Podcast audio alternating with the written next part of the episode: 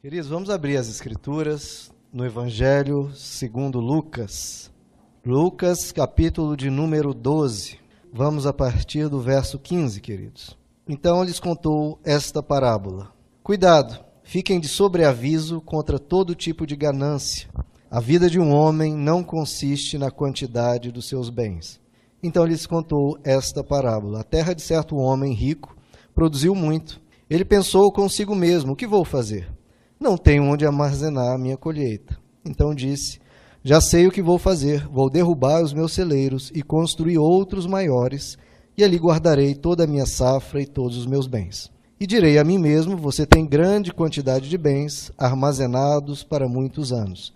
Descanse, coma, beba e alegre-se. Contudo, Deus lhe disse: Insensato, esta mesma noite a sua vida lhe será exigida.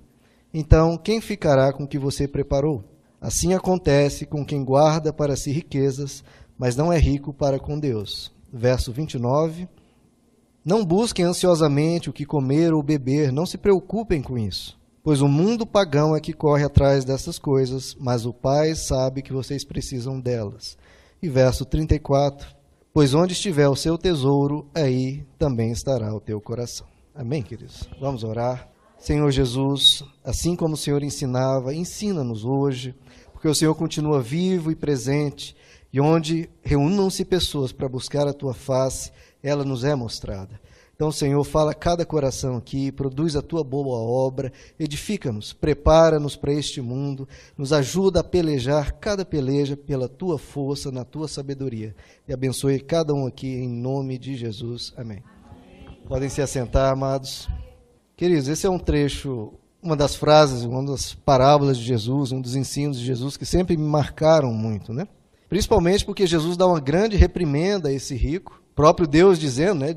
Ele diz que Deus dirá a esse rico insensato, em outras versões louco. E aí você pensa, o que é que esse homem rico fez de mal, né? Qual o pecado dele? Ele tratou mal os funcionários? Não, o texto não fala nada sobre isso. Ele cometia adultério? Ele realizava algum tipo de maldade? Não não é descrito na parábola nenhum tipo de pecado assim exterior desses comumente expressados que a gente conhece bem. Mas o que ele, Jesus nos mostra que esse homem conduziu toda a vida dele, toda a percepção dele, todo o esforço dele em função das riquezas. Ou seja, a vida de um ser humano foi transformada em dinheiro, foi coisificada. E é por isso que Jesus diz, antes de começar essa parábola, Tenham cuidado, fiquem de sobreaviso com toda espécie de ganância. Por quê? Porque a vida de um homem não consiste na quantidade de bens que ele possui. A vida é muito mais do que isso. É por isso que eu tenho ensinado bastante aqui, quando Jesus diz: Eu vim para que tenham vida e vida em abundância. As pessoas geralmente traduzem isso como bens, como riquezas. E Jesus diz: a vida não consiste na quantidade de bens que uma pessoa possui. Vida é algo do interior, vida é algo que brota de alegria, vida é algo que a pessoa tem, às vezes, mesmo sem ter grandes riquezas, e pessoas que têm grandes riquezas muitas vezes não têm muita vida. Pelo contrário, há milionários que se matam. Atores famosos, há pouco tempo atrás, se suicidou um. Ele tinha vida em abundância? Não, ele tinha riqueza em abundância. Vida em abundância, ele era um absoluto miserável. Então veja só, queridos, Deus, ele não vê isso diante dele, ele não vê a riqueza de ninguém. Ele vê o que está no coração. Deus não vê a aparência, não vê as exterioridades. É por isso que Jesus diz e nos faz essa conclamação: você é rico para com Deus. Ele diz: há aqueles que são ricos no mundo, com riquezas materiais, mas você é rico para com Deus. Jesus, em outra passagem, no Sermão do Monte, ele diz: Nós precisamos acumular tesouros nos céus.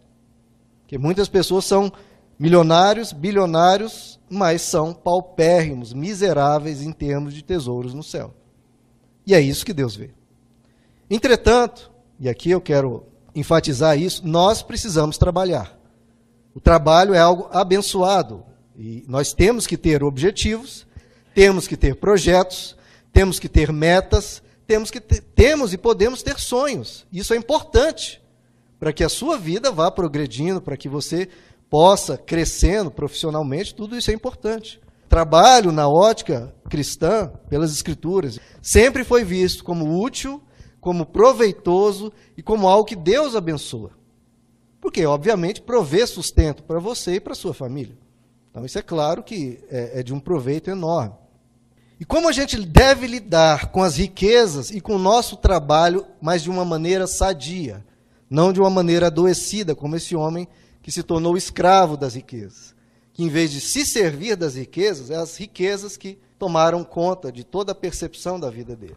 Como que a gente lida com isso? Veja só, a gente trabalha em média, né, 8 horas por dia. Então, de um dia 24 horas, um terço da nossa vida, é claro, descontado finais de semana, mas a gente passa num ambiente de trabalho.